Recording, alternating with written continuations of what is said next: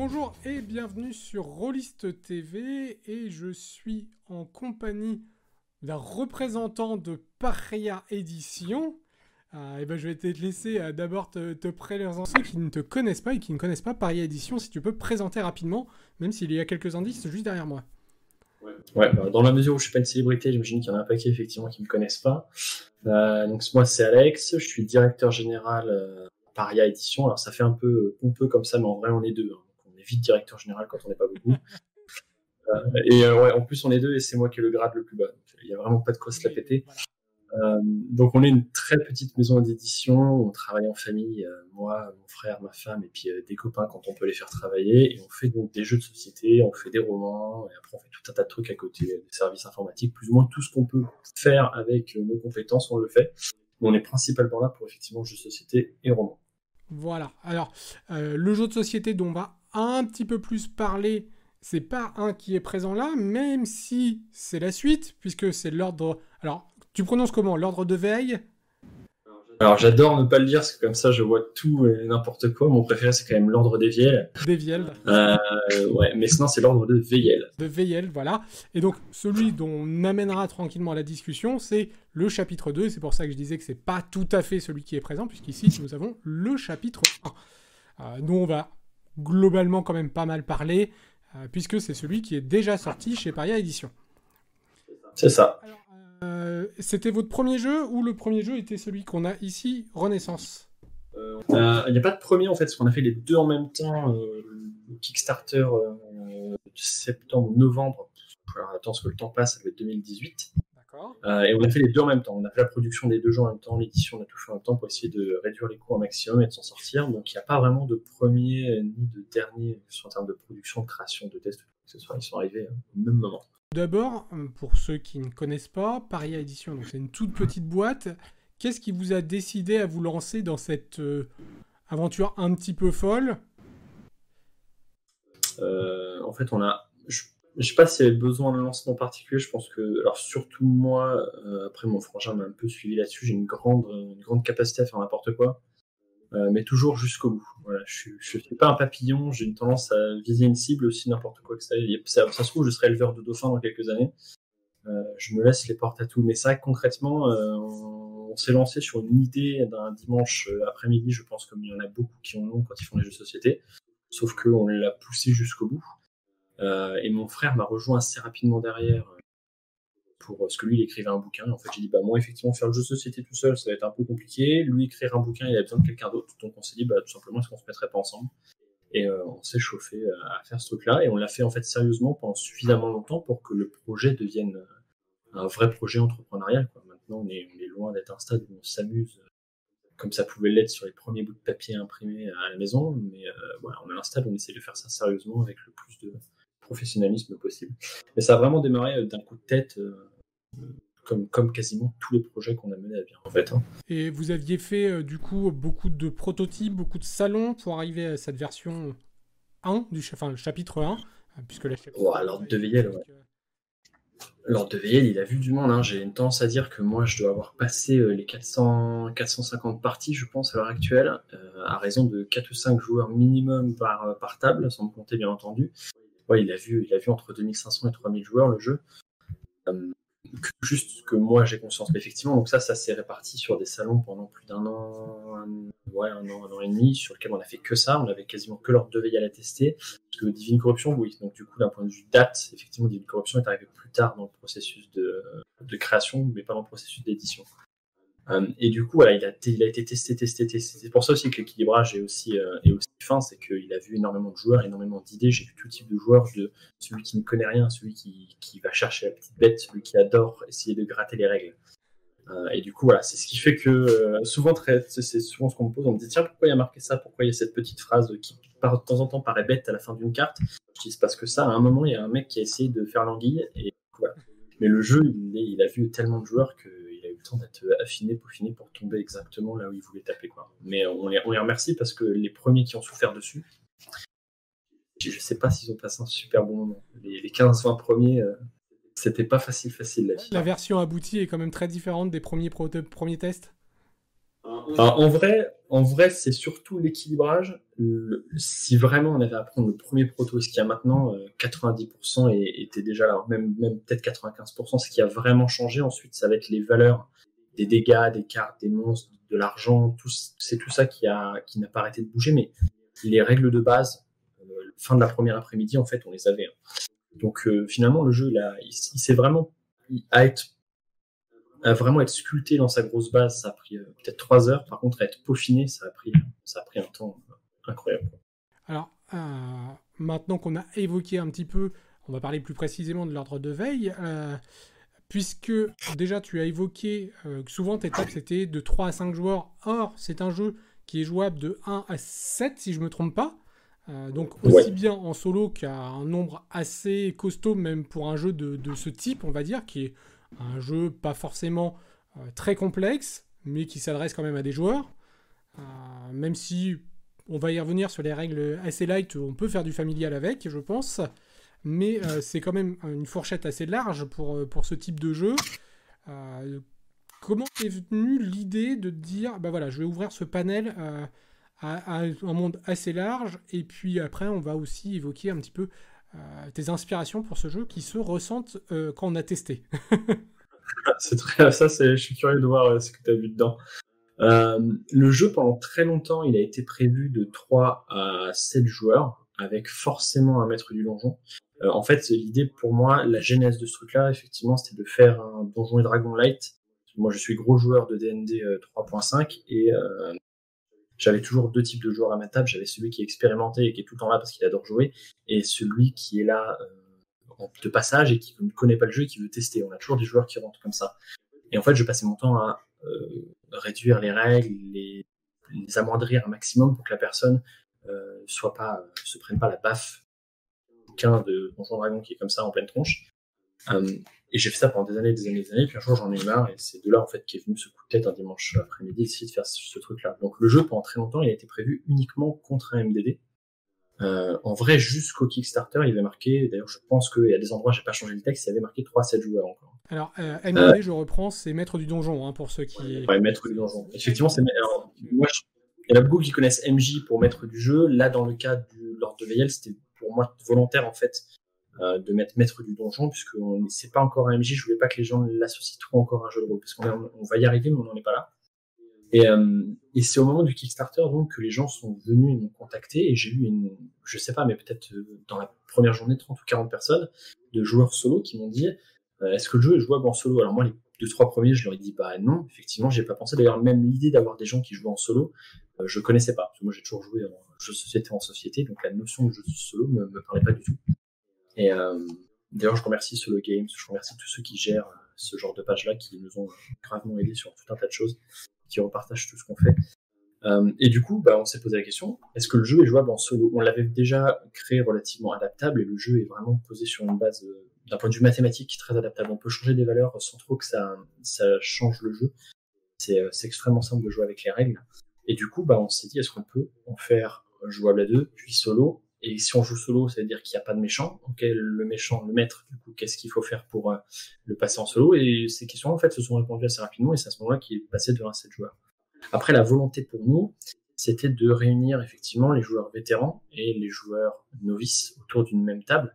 Alors, euh, effectivement, le jeu, ça reste quand même un gros jeu. Hein, on peut pas sortir ça à quelqu'un qui n'aurait pas envie de s'y mettre ou quelqu'un qui euh, sera un peu rebuté par genre de jeu, mais quelqu'un qui aurait la volonté de se dire ok j'ai envie de retourner dans ce genre de, de, jeu-là ou ce genre d'environnement-là, ou qui se dit ok moi je vais faire une initiation, je pense que lors de l'idée c'était vraiment construire un jeu qui puisse permettre ça, c'est-à-dire qu'on va se prendre des règles qui finalement sont pas si compliquées que ça, il y en a quand même quelques-unes qu'il faut assimiler, ils peuvent passer pas mal de choses autour de la table, mais ça reste de l'ordre du vivable, euh, et l'idée c'est de faire ça étape par étape. Donc du coup, l'idée, c'était effectivement les novices, euh, les réunir, leur permettre d'avoir quelque chose qu'ils peuvent aborder, et les euh, les expérimenter, leur donner suffisamment de matière. Donc c'est pour ça qu'il y a autant de héros, il y a autant de forgerons, il y a autant de tout un tas de choses qu'on et chaque partie ne se ressemble pas pour obliger les gens à, improviser. Il y a suffisamment de persos pour leur permettre de dire ok, on va essayer d'optimiser, tester des compositions de persos. Euh, et donc comme ça, les expérimenter, parce que c'est compliqué de faire un jeu qui soit suffisamment complexe pour que les expérimentés ne s'ennuient pas, et suffisamment simple les novices puissent euh, l'aborder.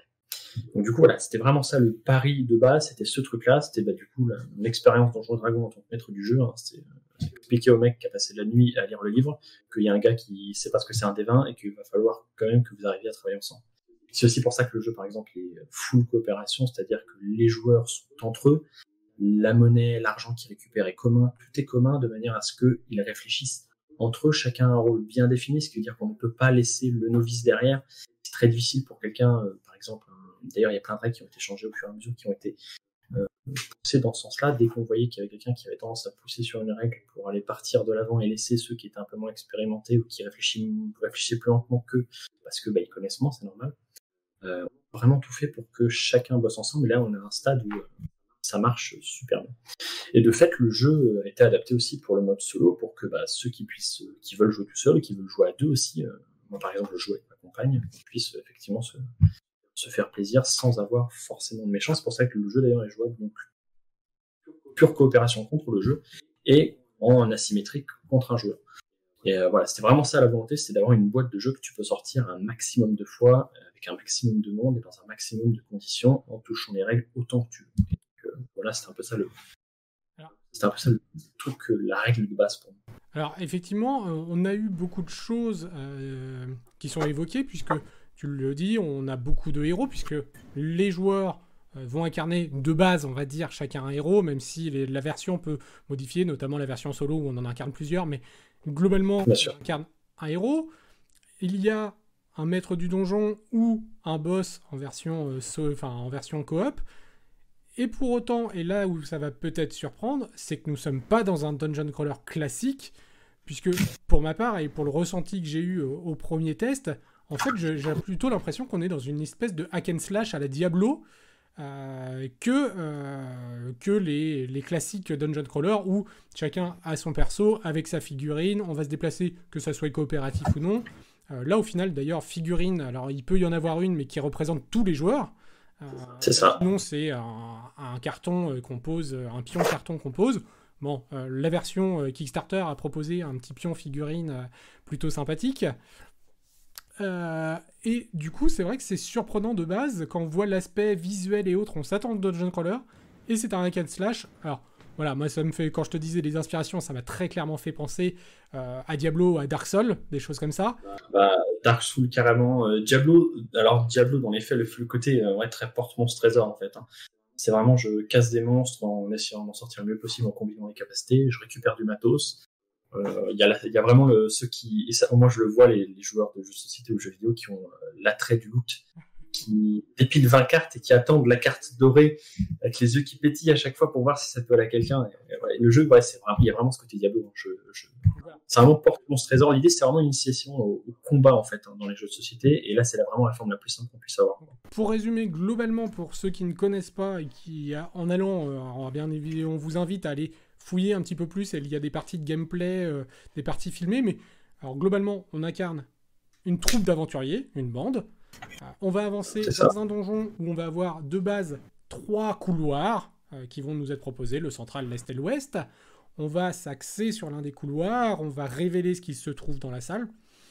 Globalement, souvent des monstres pas sympas, du pot commun. C'est rarement gentil. C'est rarement gentil. Du pot commun.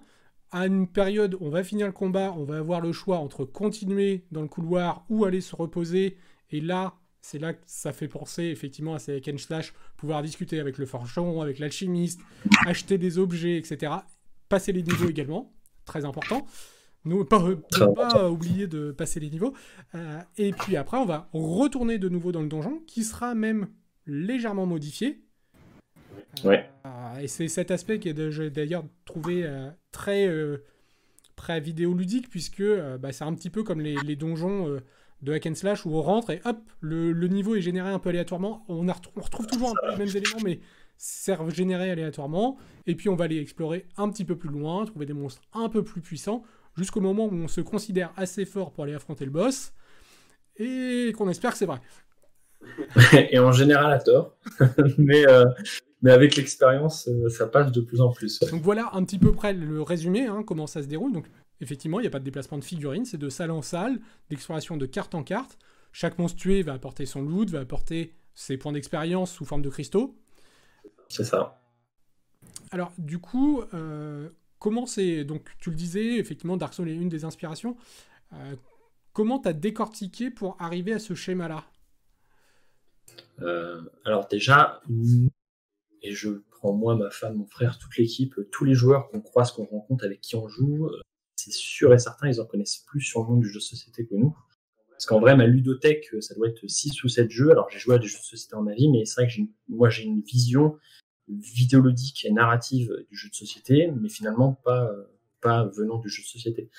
Euh, c'est pour ça qu'on ressent très souvent, les gens me parlent de Dark Souls et Diablo, ils m'en parlent beaucoup, mais c'est vrai que les comparaisons finalement avec les jeux de société, finalement assez rares. Les gens, ils, sentent beaucoup plus la vibe vidéoludique. Euh, donc du coup, comment tout ça, ça m'est venu? Ça dépend, ça dépend vraiment les éléments. Euh, en fait, je réfléchis souvent à ce que je veux que, euh, un peu comme un game designer, ce que je veux que ça provoque chez le joueur quand j'apporte un élément, que ce soit un monstre, une mécanique. Euh, on pourrait prendre l'exemple des cristaux, par exemple. les cristaux donc qui servent dans le jeu, donc c'est la monnaie du jeu, qui servent donc à acheter, à réparer, donc chez le forgeron, l'alchimiste, qui servent aussi à gagner des niveaux. Et ça, pour moi, c'était important. C'était d'avoir la ressource. D'ailleurs, elle est commune, elle n'est pas séparé entre chaque joueur, c'est-à-dire que les joueurs constituent des monstres récupèrent l'argent dans un pot commun, et cet argent, ils doivent le séparer et l'utiliser ensemble au mieux. Et euh, ça amène une réflexion de groupe. Et en gros, moi, c'est ce que j'ai dit. Je dis, OK, je veux que les gens gagnent des niveaux, je laisse personne derrière, et je veux qu'ils réfléchissent ensemble pour que celui qui connaisse, il explique à celui qui connaît moins pourquoi il fait ça. Euh, OK, je vais passer niveau 3, euh, je vais t'expliquer pourquoi, parce que toi, tu es le guérisseur, tu vas nous soigner, c'est important dans ce genre de jeu de pouvoir soigner. Ça commence par des choses comme ça qui, obligent les gens à réfléchir ensemble. Notamment, les gens ont peur, par exemple, de jouer soigneur parce qu'ils disent je vais tuer personne, du coup, je vais pas avoir d'argent. On s'en fout. On est, vous êtes ensemble. Tout est commun. Et voilà, en gros, c'est comme ça quasiment toutes les mécaniques sont arrivées. Euh, les trois ailes, par exemple, c'est arrivé de manière assez bateau. Euh, là, il n'y a pas eu de réflexion particulière. Les événements, ensuite les salles qui bougent, tout ça, ça arrivé vraiment avec le temps. Je dis, OK, les gens, il faut que le donjon change, il faut que les parties soient euh, changeantes, il faut surtout que le maître puisse avoir la main sur son donjon et euh, le maître qui a un petit peu d'expérience, il peut vraiment jouer avec la psychologie de ses joueurs. Euh, mon cas préféré, c'est ceux qui font un Albuck. Ils commencent à me faire, ah, dis donc, eh, te rends pas compte? Je dis, ok, ils vont pas aller à gauche parce que c'est la, direction de l'elfe, ils vont pas aller tout droit parce que les aventuriers vont jamais tout droit, donc si je les pourris à droite, c'est sûr qu'ils vont y aller. Et ça marche à chaque fois parce que le nain va à droite dans cette vieille, vieille série, parce que je me fais vieux. Euh, et du coup, voilà, il y a, enfin, toutes ces réflexions viennent vraiment de l'intégralité des mécaniques, de tout ce qui a été pensé, vient vraiment de l'idée de, réussir à les réunir en un, en, point central. Et du coup, il n'y a pas de, il n'y a pas d'histoire magnifique derrière aucune des mécaniques, c'est toujours systématiquement, ok, je veux que ça provoque ça, comment je veux que ça provoque. Alors je dis je parce que les règles à 95%, c'est moi qui les ai fait. Euh, mon frangin m'a surtout aidé sur l'écriture. Par contre, tout ce qui est écrit, c'est lui le responsable. Je décline toute responsabilité, mais comme il écrit mieux, je suis un peu jaloux, mais c'est pas grave. Euh, mais euh, du coup, voilà, concrètement, c'est vraiment, vraiment ça l'idée. C'est vraiment qu'est-ce que je veux que ça provoque chez le joueur, comment, comment je provoque ça chez le joueur et avec quel élément du jeu je peux faire ça? les loots, c'est pareil. Pourquoi la pile aussi grosse? Tout ça, ça, ça vient vraiment de ce genre de choses. Donc, je sais pas, j'ai pas de super histoire à raconter malheureusement à ce niveau-là mais en tout cas, c'est fonctionnel. On arrive à un stade où ça fait le taf que ça plaît pas à tout le monde, mais ça fait exactement ce que je veux que ça fasse et quand ça match, ça match de 100%. Alors, euh, on sent quand même dans le gameplay qu'il y a une volonté aussi d'avoir un gameplay relativement léger, puisque en fait la mécanique euh, de base est très très simple à expliquer, hein, puisque globalement on va faire un des 20 plus une compétence, alors en fonction de ce qu'on utilise, l'arme, etc. Euh, voilà, le bonus sera pas tout à fait le même, mais la mécanique est à peu près celle-ci. En opposition, des fois, c'est un des 20 plus compétences également. Euh, et c'est pareil euh, pour, pour aller. c'est ce que dis toujours c'est si vous avez plus ou moins compté jusqu'à 30 et lire, normalement, vous pouvez jouer à l'ordre de Veillel.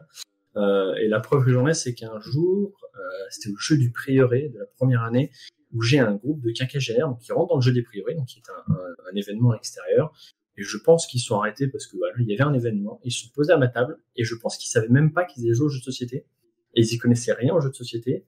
Euh, bah, je leur ai dit, vous êtes sûr? Moi, ça me dérange pas, mais on peut essayer. Et ils étaient de super bonne volonté, et ils m'ont euh, dérouillé, euh, parce qu'ils avaient une chance insolente. J'ai été méchant, hein, parce qu'au début, je lui ai dit, allez, gentil, tout ça, et en fait, ils m'ont dérouillé. Et ils sont restés une heure et demie, ils ont fait la partie avec moi. donc, euh, effectivement, dans l'idée, les règles sont volontairement simples aussi parce que je trouve que dans le monde du jeu de rôle, surtout, ça devient vite inutilement compliqué. Euh, et surtout parce que moi je viens de Donjons et Dragons, après j'en ai fait quelques-uns d'autres, mais c'est vite, euh, bah, l'attaque sournoise ça marche pas sur un zombie parce qu'il a pas d'organes, tu peux pas faire l'attaque sournoise, la boule de feu ça marche pas sur machin parce qu'il est déjà en train de brûler. Et, et en fait tout ça c'est des règles qui quand tout le monde maîtrise ça devient hyper immersif, c'est intéressant, mais la plupart des gens s'en foutent, et une boule de feu, ils veulent faire une boule de feu, ils veulent que ça crame des trucs. Euh, je fais une attaque sournoise, je veux couper la gorge de quelqu'un, bah voilà, je coupe la gorge que ce soit un chien, un squelette, un non sa gorge, quoi. Et du coup, mis ça bout à bout, ça donne un jeu qui est volontairement simple et une règle qu'on avait, mis à part effectivement les règles de base de combat, c'est que on veut que tout soit noté sur la carte. On voulait que les gens aient à sortir le manuel un minimum, et c'est pour ça que 95% des temps, quand les gens me disent c'est marqué où, je dis c'est marqué devant toi sur la carte. C'est très très rare qu'ils m'obligent à aller chercher un truc dans le manuel. C'est pour ça que le manuel aussi, les gens disent finalement il est pas si gros que ça, et c'est vrai quand on a enlevé le contenu de la boîte qui fait deux pages et puis euh, comment jouer ses personnages, tout un tas de petites aides de jeu. Il y a 6-7 pages de manuel.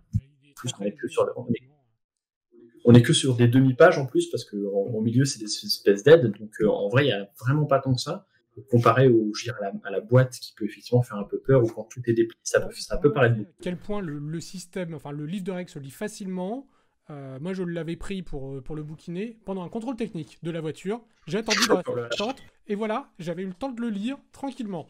Donc, pour preuve que ça prend pas des soirées et des soirées à lire. Ouais, ça prend pas, pas. Mais les gens ont un peu peur euh, souvent quand ils disent oulala. Euh... Enfin, c'est toujours l'effet que ça fait aussi un peu genre de jeu, je pense, avec le design, tout ça. On s'attend à quelque chose de lourd. Euh... Et, et peut-être qu'avec le temps, ça le deviendra, mais le chapitre 1, c'est vraiment volontairement simple. C'est effectivement ce que tu disais tout à l'heure, c'est je lance un dé, je suis un aventurier, donc c'est ma dextérité. Euh, je suis pas 18 plus 6, ça fait 24, c'est plus que toi. Bon, bah, ça touche, ça touche pas, et c'est tout, quoi. Et en vrai, pour commencer à s'amuser, déclencher des effets, il n'y a pas besoin de plus. Alors après, par contre, il y a quelques joueurs très acharnés, euh, que ça ralentit un peu. Ils ont cette impression d'un peu de manque de contrôle sur le, sur les éléments, et ils aimeraient un peu plus. Là, je leur dis, le chapitre 1, c'était pas l'idée, c'est ce qui viendra du coup effectivement plus tard. Effectivement, euh, pour continuer un petit peu sur la mécanique simple, euh, il y a aussi par exemple l'aspect du, forgeron, où alors on va looter beaucoup beaucoup d'objets et on aurait pu se dire, allez, un objet, ça, ça vaut tant de cristaux, celui-ci, il vaut tant parce qu'il est plus fort, etc. En fait, vous avez tout nivelé en disant, allez, vous revendez, c'est un cristal et puis basta. Bah, c'est ce que je dis, vous vous faites systématiquement euh, niquer par le forgeron.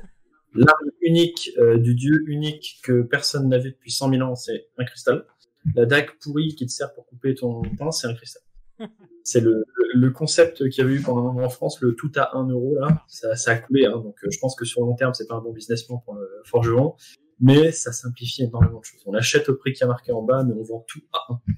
Et, euh, et ouais, en fait, c'est ça qui est intéressant, c'est de trouver le. C'est pour ça que là, les gens me disent, ah, c'est un jeu de rôle, et je leur dis, non, c'est vraiment un jeu de société. Il y a énormément de bases de logique, de réalisme qui n'y sont pas pour, pour une volonté de simplicité, en fait. Je pourrais rendre le truc plus compliqué pour faire un truc qui, qui, fasse plus d'immersion, mais c'est pour le moment, c'est vraiment pas le but. C'est un truc qui, qui, aura le temps de venir. Et euh, mis bout à bout, bah, ça fait un jeu qui finalement est assez simple à, assez simple à aborder. Quoi. Alors tu, tu l'évoques, euh, les, gens le rapprochent du jeu de rôle, et pour cause, alors déjà, euh, j'ai envie de prendre le petit artbook que j'avais préparé, qui est quand même rempli de superbes illustrations. Euh, donc... Tu mieux préparé que moi, parce que moi j'ai rien du tout de préparé. Je pense que juste voir un petit peu l'ambiance donne envie de toute façon. Donc ça, c'est euh, soit nos personnages, soit les monstres qu'on rencontre, hein, pour certains. Euh, voilà, et on n'a pas tous envie de les rencontrer, comme cette page le montre, et encore, je ne suis pas tombé sur les gros boss. Ouais, c'est à toute fin, je crois. Voilà, euh, là, on a... hop. Donc voilà, on a quelques, quelques très belles illustrations donc, qui inspirent. Et de plus, il y a quand même un léger background qui est développé, mais surtout si on va sur votre site, on a beaucoup plus d'éléments de, l'histoire, parce que, euh, et c'est peut-être là euh, un reproche, mais je sais que c'est un travail sur la V2, euh, il n'y a pas beaucoup d'histoire dans les scénarios, enfin il n'y a pas de scénario d'ailleurs, donc l'histoire, on l'a au début du livre de règles, où on comprend qu'il y a une engeance maléfique qui est passée, qui a décimé la population, enfin, et puis voilà, qu'on avait beaucoup de mal à enfanter également, que l'ordre d'éveil est arrivé et a un peu rétabli la chose, et puis, euh, bah, petit à petit, maintenant, ça se reproduit. Euh, alors, de mémoire, tous les, tous les 12 ans, si je ne me trompe pas. je vais pas refaire le débrief. Je peux refaire le débrief de l'histoire si tu veux, sans, sans problème. Euh, par contre, effectivement, par exemple, pour parler d'inspiration, et la plus grosse inspiration pour moi, c'est effectivement Dark Souls. Et j'adore ce côté où les gens font le jeu, souffrent et ne comprennent rien à l'histoire. Et après, il y a les quelques tarés qui s'amusent à lire toutes les descriptions des armes, des héros, des monstres, des machins. Ils parlent à tout le monde et de là, ils reconstruisent l'univers. Et l'ordre de Veil, c'est vraiment ça et c'est ce que je dis le plus. Alors, disons que maintenant, il y a, pour en parler, mais il y a une encyclopédie qui a été mise en place. Euh, et en fait, du coup, il y a des descriptions pour tout, de la dague pourrie jusqu'au bouclier, jusqu'au machin pour perso. Il y a des tas de bouts de texte un peu partout, avec maintenant en plus c'est un petit peu vraiment la Wikipédia, donc il y a des références. Donc euh, quand il y a un texte, il y a machin habituel, je parle de trucs, on peut cliquer, aller lire euh, et se balader vraiment de d'objet en objet, de page en page, pour réussir à reconstruire l'histoire. Dans le chapitre 1, voilà, effectivement, il y a en gros un début. Euh, on est venu craver du monstre parce qu'il s'est passé ça, on les grave et c'est à peu près tout. Il n'y avait pas vraiment pas de volonté de narration. Encore qu'on a des joueurs qui nous disent qu'ils se font leur propre narration pendant le jeu, se reconstruisent leur propre histoire et qui se la narrent, euh, notamment des papas avec leurs enfants. Ils aiment bien ce que ça aide les enfants aussi à tenir un peu au truc. Du coup, ils racontent une histoire voilà. voilà, donc ça, ça viendra effectivement. Euh, c'est une, des critiques qu'on nous a fait. Effectivement, c'est prévu, mais ça arrive avec le chapitre 2. En fait, l'idée pour moi, c'était quand j'ai séparé le JDR, je me suis dit, OK, il y a la partie combat. Euh, donc là, c'est les mécaniques de combat. Il y a la partie roleplay, donc je me raconte une histoire et je rentre dedans. Et après, il y a la partie capacité, c'est-à-dire euh, réactivité par rapport à ce roleplay. Euh, si on veut un exemple de JDR où il n'y a pas de roleplay, enfin où il n'y a pas de réactivité plus que ça, on prend les livres dont vous êtes le héros, on nous raconte une histoire, on a deux trois choix et on part sur ces choix-là. Avec le temps, bah, bah, je vais crocheter euh, la porte, euh, puis je prends le coffre et je jette sur la tête du nain qui explose. Voilà, concrètement. Et ça, par contre, c'est euh, tout prendre en même temps. Pour moi, c'est trop. Pour quelqu'un qui n'y connaît rien, c'est c'est beaucoup trop. C'est bon courage. Il se passe trop de choses. Tu peux pas m'écouter en même temps déterminer ce que toi tu veux faire, en même temps comprendre qu'il faut que tu lances un D20 et que tu rajoutes la moitié de ta foi divisé par deux. Ça fait beaucoup. D'où le découpage en plusieurs chapitres qui vont intégrer, je suppose, de nouvelles règles au fur et à mesure. Euh, c'est bien pour ça, ouais. Que le chapitre 1, c'est les combats. Chapitre 2, c'est la narration. Et euh, concrètement, ça va être la narration. Ça va être l'histoire qu'on vous raconte, là-dessus les machins. Ça rajoute aussi les combats sur damier, donc euh, le fameux dungeon crawler, les figurines, tout un tas choses. Et le chapitre 3, ce sera la partie caractéristiques, compétences de chacun, le passif de mon héros, ce sera toutes ces choses-là. Euh, pour finir quand même un petit peu euh, sur ce chapitre 1 avant d'entamer le chapitre 2, euh, on a la possibilité de jouer sans MD ou enfin MDD ou avec MDD. ta préférence à toi? Alors, je vais dire que je suis ravi d'avoir un jeu sans MDD parce que pour mes tests, c'est beaucoup plus pratique d'avoir pas besoin de, de, tant de monde. après, moi, j'ai joué méchant sur 450 parties et et je suis, enfin, si, vous venez me voir en salon, il y a une chance sur deux que je vous insulte pendant une heure et demie. Hein. les gens ils me disent, mais t'es horrible. Je dis, ouais, mais je suis dans mon rôle de 1. Et puis, à chaque fois que j'insulte les gens, ils m'achètent des boîtes. Donc, euh, moi, c'est marketing. Euh, je suis, je, moi, je, déjà, moi, je me détends. Frangin, il n'arrête pas de me dire que t'es plus détendu quand on est en salon que quand on est à la maison. Je dis, ouais, mais en salon, ça fait souffrir des gens et ils rigolent. C'est un plaisir. En fait, j'aime bien le MDD euh, parce qu'il est finalement assez simple à aborder. Euh, il n'est pas très complexe à jouer et il y a énormément de possibilités et d'amusement. Surtout quand on joue avec des joueurs qui ne connaissent rien, parce qu'il y a vraiment un côté Dark Souls. On n'en a pas parlé, mais effectivement, les monstres ont deux faces. Un côté où il n'y a pas d'information, donc il y a juste un petit mot-clé qui vous dit voilà, est-ce que je frappe fort, est-ce que je fais des trucs bizarres, il y a marqué spécial, est-ce que je suis défenseur, est-ce que je tape à distance euh, comme un archer par exemple. Et de l'autre côté, il y a les statistiques. Donc quand on joue euh, avec un MDD, lui, il a les caracs, donc il a les petits bonus, hein, donc ça, ça, se résume à vie, euh, attaque et défense, un truc un peu comme ça. il a les effets. Et moi, c'est toujours autant un plaisir de placer mes monstres et de voir des joueurs qui n'y connaissent rien. Ils me disent, bah mais qui on tape? Je dis, bah je sais pas. C'est euh, à la tête de celui qui a l'air le plus dangereux. Et les voir découvrir les explosions de zombies, les, les, poisons, le chien qui dit, oh le chien c'est pas grave. Ça tue le défenseur en une fois et ok, lui c'est grave. voilà, c'est ce côté apprentissage, côté. Euh, ce, en fait, je voulais, et ça pareil, c'est partie des règles que je m'étais posé, je voulais me débrouiller un maximum pour que le jeu ne soit pas mathématisé. Pour pas que euh, on voit des stats, ok, faut taper machin, sinon tu prends 8. Les gens ils disent ok, lance mon dé, ça passe, ça passe pas, prends 8, ouf, ça fait mal. Et du coup, il y a la réactivité, enfin, il y a la réaction humaine plus que ah bah j'ai fait 15, t'as fait 16, c'est dommage les maths presque arrivent à disparaître et, euh, le côté apprentissage Dark Souls. Euh, Effectivement, le côté apprentissage Dark Souls se retrouve là, puisque si on se retrouve confronté au même boss, on va se souvenir que la dernière fois on avait quand même eu, et là on va dire Ah oui, alors attends, parce que ça, je me souviens, lui il est capable de faire ça. C'est ça. Et euh, la différence entre ceux qui apprennent très vite et ceux qui apprennent moins vite, c'est ceux qui se souviennent là où ils ont souffert. Euh, je, souvent, ils me disaient, mais qu'est-ce qu'on fait? Je dis, qu'est-ce qu'il a fait lui tout à l'heure? Euh, Il l'a tué lui en un coup. Ok, comment il a fait ça? Il y avait du poison. Donc, on le dérouille. Voilà, là vous apprenez. Et, et moi, et moi, en tant que MDD, je me, je me régale. Alors, petit, aparté, petit aparté avant de passer au chapitre 2. T'as testé le jeu de société Dark Souls du coup ou pas? J'ai testé, ouais. Euh, alors, j'ai pas joué à beaucoup de jeux dans ma vie, mais le Dark Souls, j'étais un peu obligé. J'ai joué euh, donc à la version avec les figurines et j'ai joué à la version avec le jeu de cartes. Alors, jeu de cartes, j'en ai pas tant de souvenirs que ça, si ce n'est que j'avais pas passé un mauvais moment. Mais c'était pas, ça m'avait pas, en fait, ce qui m'avait dérangé, et alors, moi, je veux pas parler du prix parce que ça me, ça m'agresse, mais euh, le truc, c'est que je me souviens des héros qu'ils nous avaient mis dans la version, et je crois qu'il y avait qu'un boss en plus dans la version de base du Dark Souls, le jeu. Je crois qu'il y avait, il y avait qu'une seule zone et qu'un boss, ou peut-être deux, je sais plus.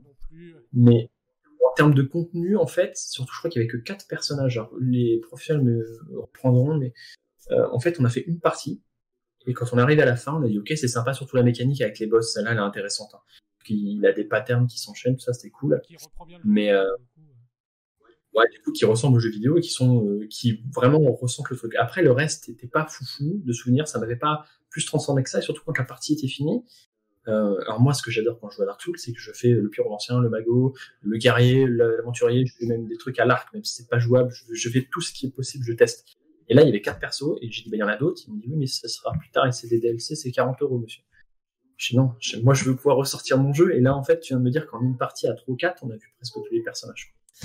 Donc j'étais, j'avais aimé certains trucs, certains aspects, et après je trouve que le reste, c'était un peu dommage de pas avoir fourni plus la boîte pour justifier.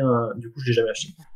Euh, sinon, de Dark Souls, je l'aurais acheté, euh, je pense, euh, sur certains, mais ça m'a un petit peu ralenti. C'est dommage qu'il ça manque de rejouabilité pour moi. Oui. Voilà. Alors, du coup, qui est quand même. Du coup, voilà, on va finir notre petit aparté de, de Dark Souls. donc, Lord de Vale, chapitre 2. Euh, qui arrive sur Kickstarter en septembre. 5 septembre, la date est notée, le trailer de bande-annonce est sorti, là on, ne peut plus reculer, maintenant c'est parti. Vraiment, pour retenir, c'est la date de mon anniversaire, voilà. Euh, donc, euh, voilà, donc date de son anniversaire, Kickstarter du chapitre 2. Voilà, donc je disais, un peu plus de narration, qui va donc introduire, entre autres, les scénarios, un peu plus l'univers. Qu'est-ce que Comment, donc, comment ça va se présenter? Est-ce que déjà, il faut le chapitre 1 obligatoirement Est-ce que ça va être indépendant? Il faudra le chapitre 1 obligatoirement, et la raison pour celle-là, elle est simple. Euh, sinon, il faudra qu'on réimprime potentiellement tout ce dont il est dans le chapitre 1 et qu'on a besoin dans le chapitre 2. Il faudrait réimprimer les cartes de forgeron, réimprimer les cartes d'alchimiste. Il faudrait dédoubler tout un tas de matériel juste au cas où on n'est pas le chapitre 1. Et en fait, quand on a fait le calcul de tout ce que ça a doublé, pareil, il faut remettre les euh, porte-pions en plastique, il faut remettre des dés, il faut remettre tout un tas de choses que les gens ont déjà eu dans le chapitre 1. Et, euh, et en fait, mis bout à bout, euh, ça ne nous intéressait pas du coup de le découper comme ça. Euh, D'autant que le jeu se veut volontairement didactique et que ce soit une progression dans l'univers, dans l'avancée, dans tout ça. Donc, c'est pour nous, ça aurait été dommage que quelqu'un commence à arriver au 2 sans avoir au moins testé le 1 et comprendre comment les éléments se sont enchaînés. Du coup, voilà, chapitre 1, obligatoirement, ça c'est sûr. Euh, la narration, j'en ai vaguement parlé dans la, vidéo qu'on a fait FAQ euh, il n'y a pas longtemps sur la chaîne YouTube. Euh, la question se posait de savoir si ça allait être plusieurs scénarios, un petit peu à l'AeroQuest, hein, ceux qui connaissent AeroQuest, hein, des petits scénarios de 45 minutes, une heure, qui n'ont pas vraiment forcément de lien entre eux, ça peut être un peu disparate, ou savoir si ça allait être beaucoup plus une espèce de longue narration avec des points d'ancrage où on vous dira voilà à ce moment-là vous pouvez stopper la partie, ranger votre boîte et repartir, ce que vous n'allez pas faire non plus 45 heures. Euh, mais voilà donc euh, avec en gros des mini scénettes, euh, je pense je pense que ça va tendre à partir vers les scénettes. Euh, donc un seul et unique scénario Vraiment, je pense que ça va partir en livre dont vous êtes le héros, avec des choix, des machins, qui vont faire partir. Je veux que les gens perdent le fil. Je veux éviter que ça soit, on a fait le scénario 12, allez, on fait le scénario 13. Je, je veux que ça soit, on en était où? Bon, on était page 80 et on continue. Donc, euh, voilà. Je pense que ça va surtout être découpé comme ça. Par contre, effectivement, du coup, narration à 200%. Donc là, il y aura une vraie histoire qui vous sera racontée.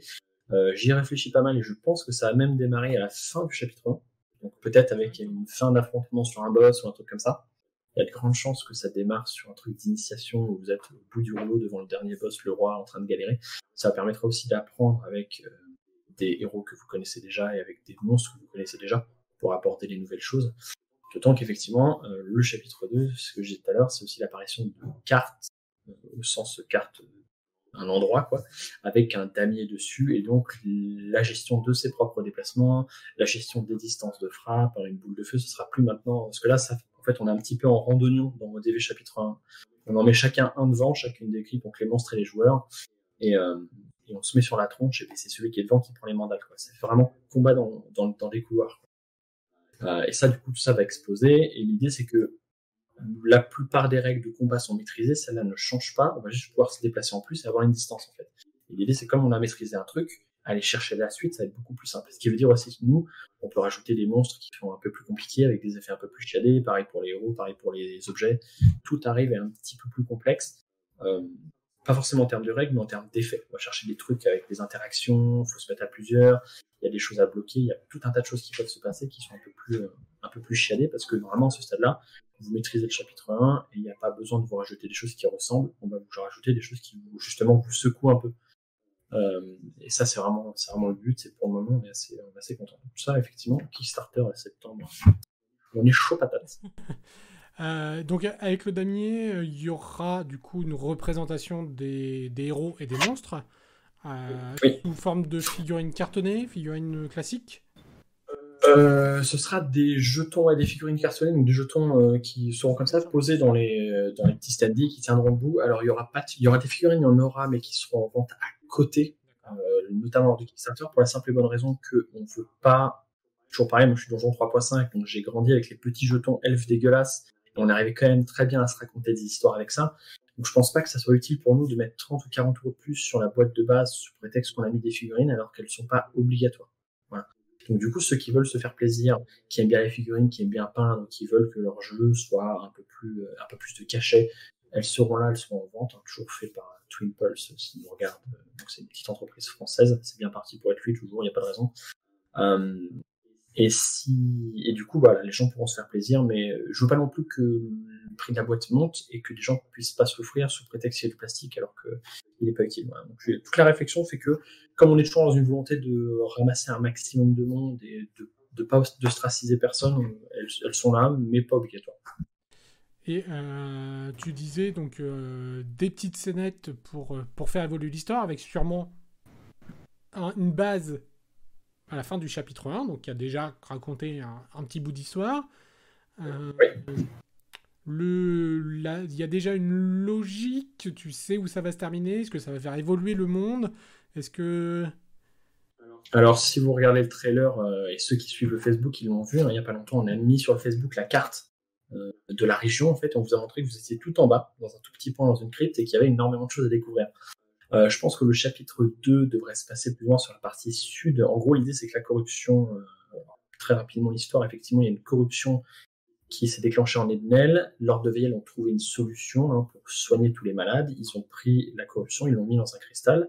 Cette personne, euh, ce cristal, ils l'ont mis dans une personne. Cette personne, ils l'ont appelé Saint Martyr et après, ils l'ont envoyé en exil tout au sud de la région, dans la crypte d'Ilus. Sauf que cette corruption amassée à un même endroit commence à créer un foyer de corruption et du coup, bah, on vous envoie pour régler les problématiques que ça a euh, emmené. Donc ça, c'est le chapitre 1. Et l'idée, c'est que cette corruption, vous avez essayé de l'endiguer euh, au mieux que vous pouvez, mais d'ailleurs, on le voit même sur les artworks, euh, sur le plateau, par exemple, que la corruption est déjà complètement, euh, complètement répandue, en fait, et qu'elle est probablement euh, plus arrêtable autant qu'il le pensait. Et donc, l'idée pour vous, ça va être effectivement de continuer à essayer de contrôler au maximum cette corruption, toujours en en apprenant plus sur le monde, en croisant euh, des peuples, en allant à l'encontre de peuples différents. Euh, ceux qui regardent, ils auront vu les Sylvums, par exemple, qui apparaissent, vivent dans la grosse forêt aux abords d'Ilus, donc eux, ça a été les premiers touchés. Euh, donc voilà, tous ces éléments-là, vous allez les découvrir, vous allez vous balader dans le monde, vous allez vous balader sur une énorme carte donc ouais, il y a pas mal de choses à découvrir. Je sais concrètement où est-ce que ça va. Euh, si on veut être euh, au niveau des pourcentages, en fait, concrètement, les héros sont faits, les monstres sont faits, les objets sont faits, tout ça. Euh, les boss, tout est fait. Il nous reste à faire de l'équilibrage et surtout à écrire, non pas euh, sur un tableau noir avec des flèches, mais écrire globalement l'histoire. Et après, on a terminé. Donc on, est, on est quand même relativement bien avancé. On sait où on va et on sait comment on y va. Euh, on a évoqué d'ailleurs le Kickstarter septembre, mais du coup, c'est un objectif de livraison vers quand généralement? Alors la dernière fois on avait fait ça, c'était novembre et on avait livré en mai. juste après, donc il y, avait, un petit délai de six mois à peu près. Là, je pense que ça va être un peu plus pour la simple et bonne raison que l'écriture va nous prendre du temps. Et au niveau de l'équilibrage, euh, lors de VL, quand je l'avais lancé en Kickstarter, il était équilibré à 2-3 valeurs près, il manquait presque plus rien, il avait été beaucoup testé avant. Euh, lors de VL chapitre 2 sera euh, moins testé.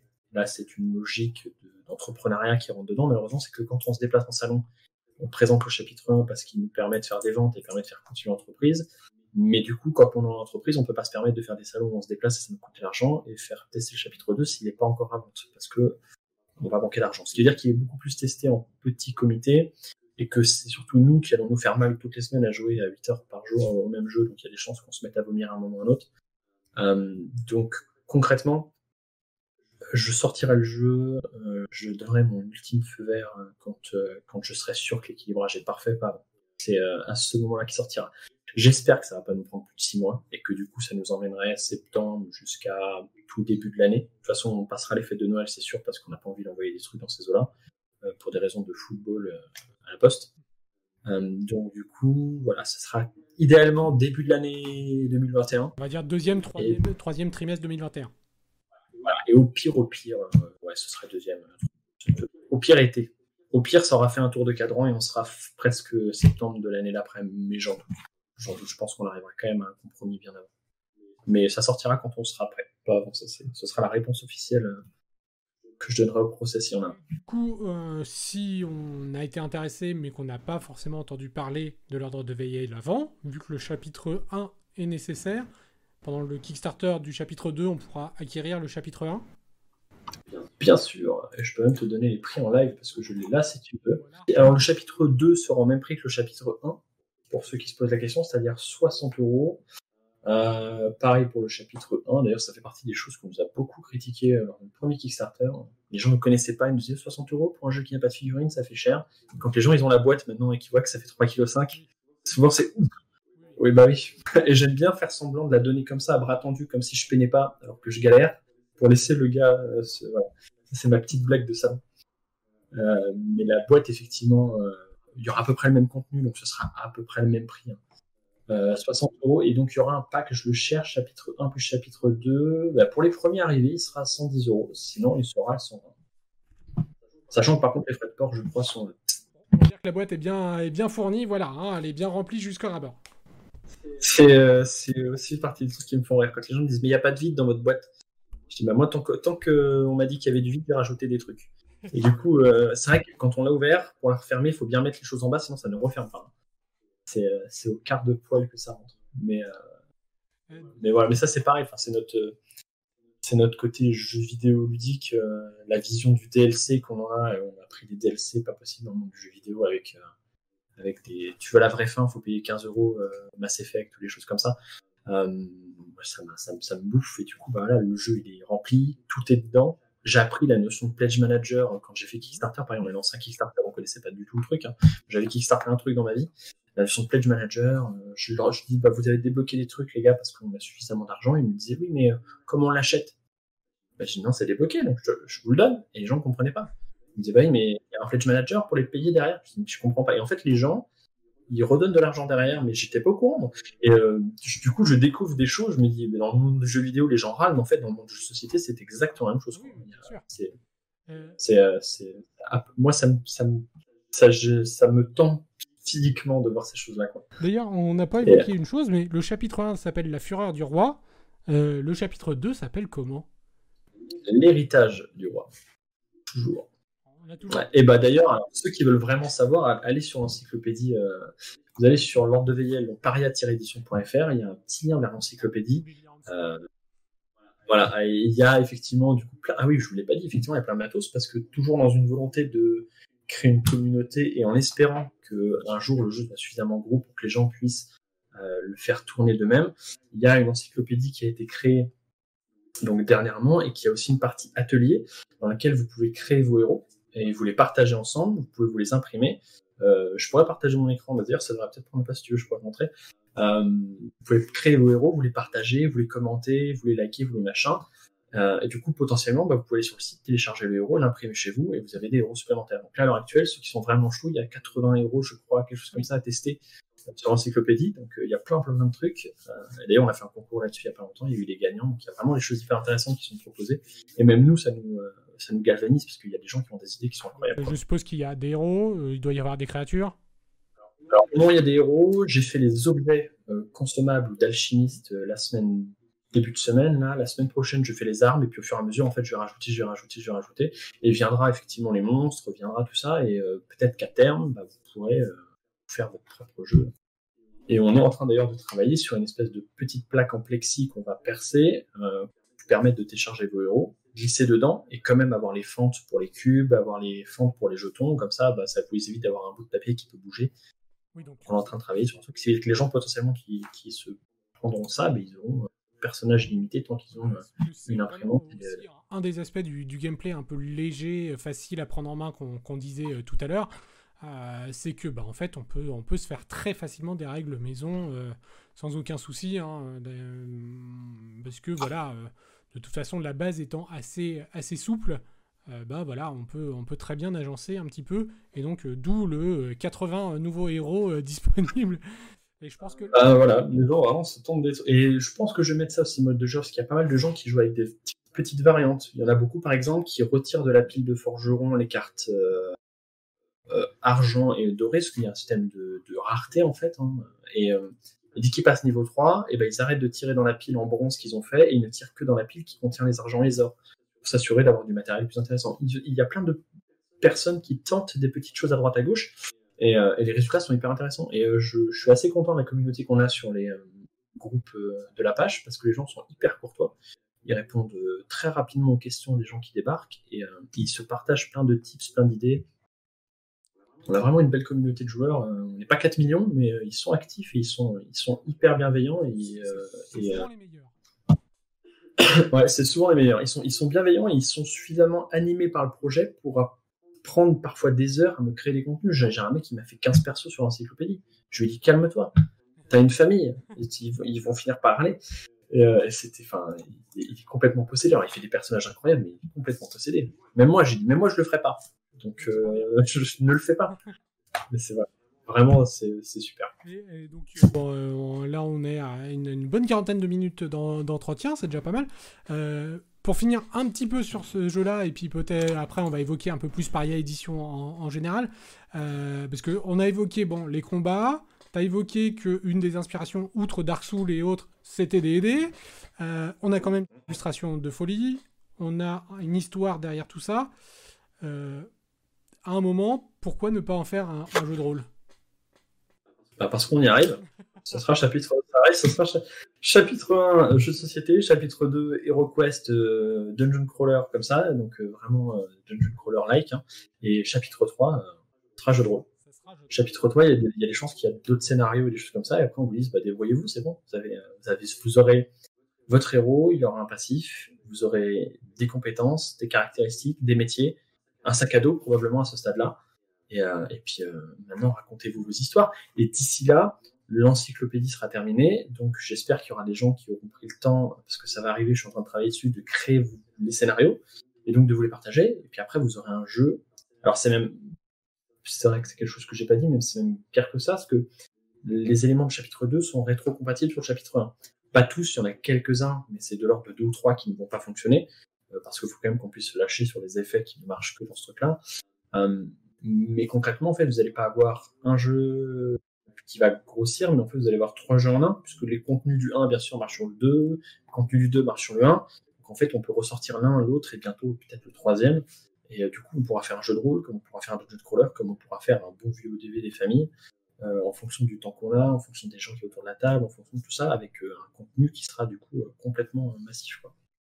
donc, le jeu de rôle, on y va 200%.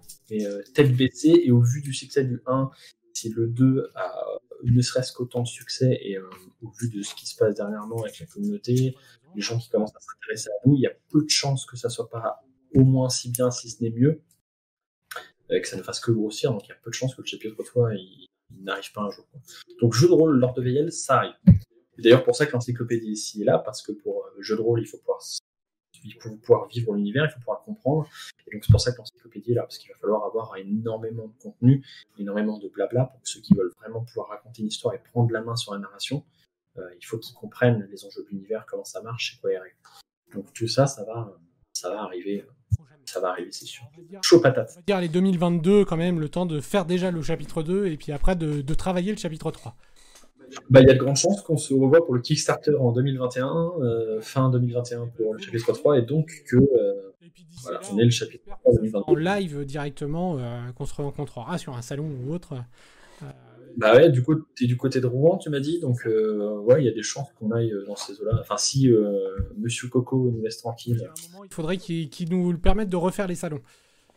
C'est ça, parce que voilà, effectivement, je plains tous les éditeurs et tous les créateurs qui ont besoin de ça pour vivre. Et d'ailleurs, euh, de votre côté, comment ça s'est passé? Parce que, euh, tu le disais, c'est un petit. Voilà, vous êtes des petits éditeurs hein, euh, familiaux. L'impact, il a été assez important, pas du tout? Alors, en fait, nous, d'un point de vue, c'est ce que j'ai mis d'ailleurs sur le Kickstarter, hein, parce que les gens sont toujours intéressés par les risques, surtout à l'heure actuelle. nous, d'un point de vue budgétaire, on est bien, on est même très bien. En fait, le Kickstarter, le, le coronavirus, même le premier mois, ça fait exploser notre chiffre d'affaires sur Internet parce que les gens se sont dit, OK, je vais le bloquer chez moi. Donc, bah, autant acheter des jeux de société. Euh, après, par contre, quand on voit le chiffre d'affaires qu'on a fait à Epinal, euh, si on avait pu continuer les salons, vu du nombre de ventes à Epinal, alors qu'Epinal, en plus, c'était un très mauvais salon pour eux. Euh, alors, il était très bien, hein, mais pour eux, par rapport au nombre d'entrées, je crois qu'ils ont fait ils ont fait un tiers de personnes habituelles et pourtant on a, on vendu comme pas permis. Donc en fait, on aurait dû ne plus avoir de stock depuis bien trois mois, euh, deux mois plutôt, si on avait comment continuer à faire des salons. Donc on est bien. Ça nous a, au lieu, en fait, ça nous a pas suffisamment affecté, ça nous a pas freiné, mais ça nous a pas permis d'accélérer. On peut dire ça comme ça. Ça nous a empêché de, de commencer à démarrer, on aurait pu démarrer. D'autant qu'Epinal, c'était le premier salon qu'on faisait avec nos boîtes. Euh, parce que ça y est, on les avait, on allait pouvoir attaquer. Et donc on aurait dû euh, être à fond, à fond de calme, mais pas du tout. Donc on est moins à plaindre que ceux d'ailleurs qui ont des charges qui sont beaucoup plus élevées que nous, parce que nous pour le moment on n'a pas de salariés, on n'a pas de tout ça, donc on, est, on peut se permettre de ne pas être en danger à ce niveau-là. Quoi.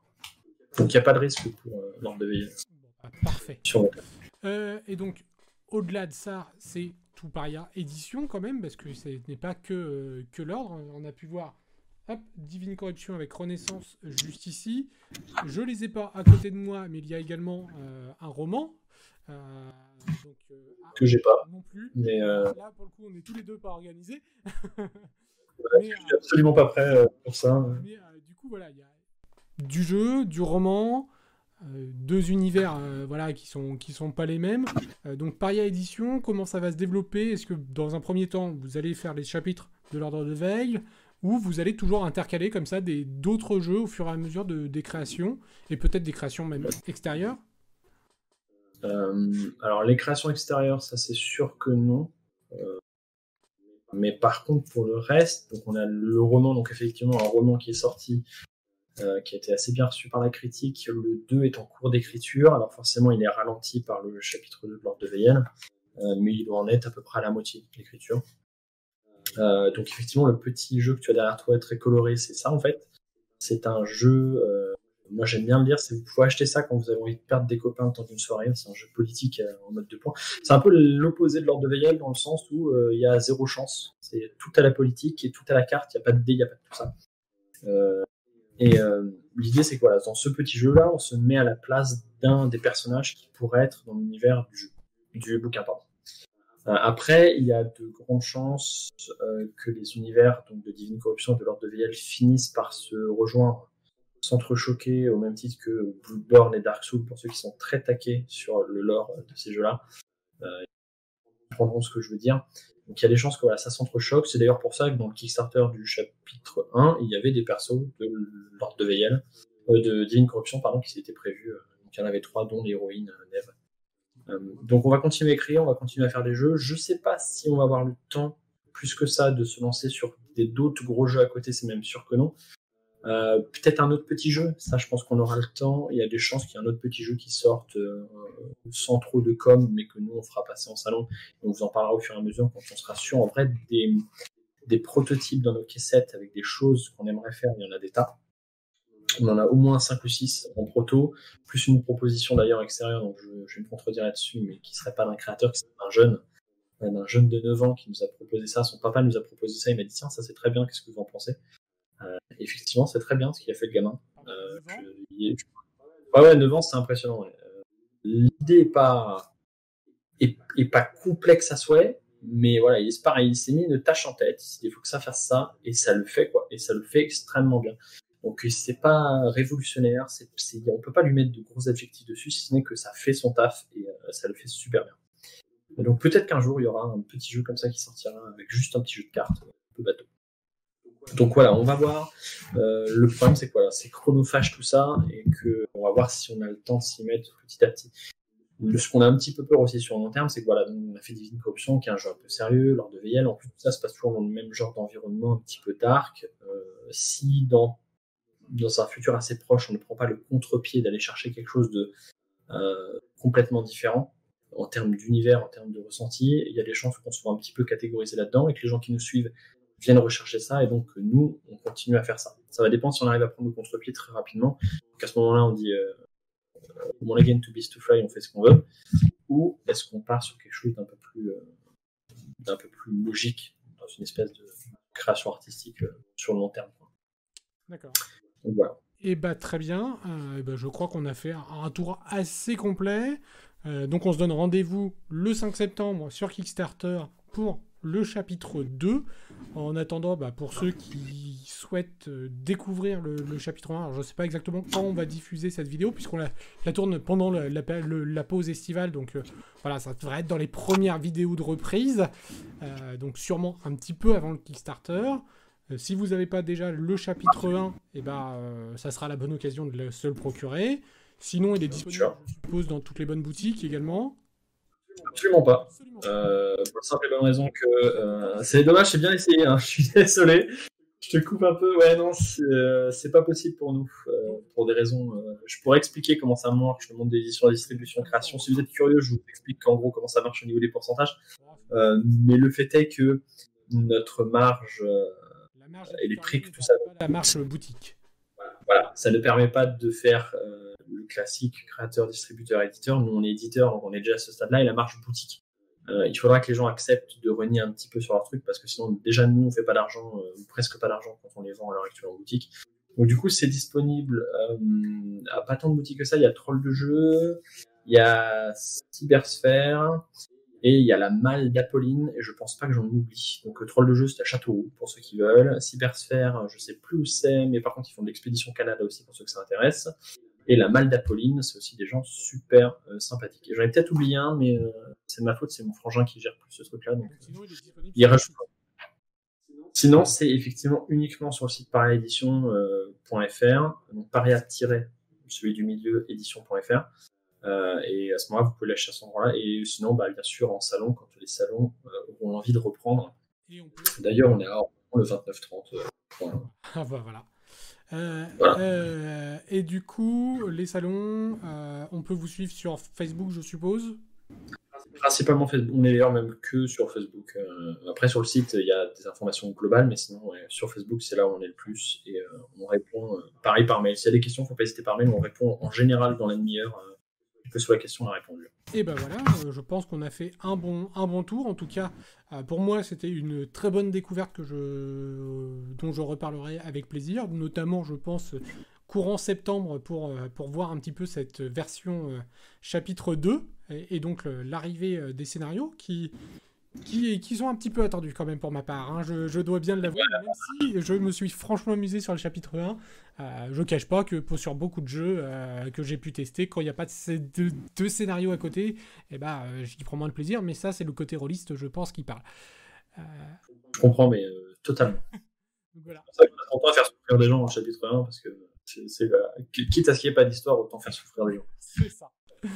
et, et ben, beaucoup Merci euh, pour cette, euh, cet entretien. Et puis, bah, on vous souhaite plein de bonnes choses. Et on reparle donc de vous très prochainement sur Rollis TV. Merci à toi. Et puis, bah, effectivement, avec grand plaisir qu'on reparlera de nous et avec toi surtout. Et avec ton compère, parce qu'il en manque un. Oui, bah oui, oui. Bah, il profite de ses vacances. Euh, voilà. Donc, on, fait quand même une petite pensée à Mathieu. voilà. Et une pensée donc à ton frère et à ta femme qui t'accompagnent. vacances bien méritées. voilà. Eh ben, merci beaucoup, ciao et à très bientôt. Ciao.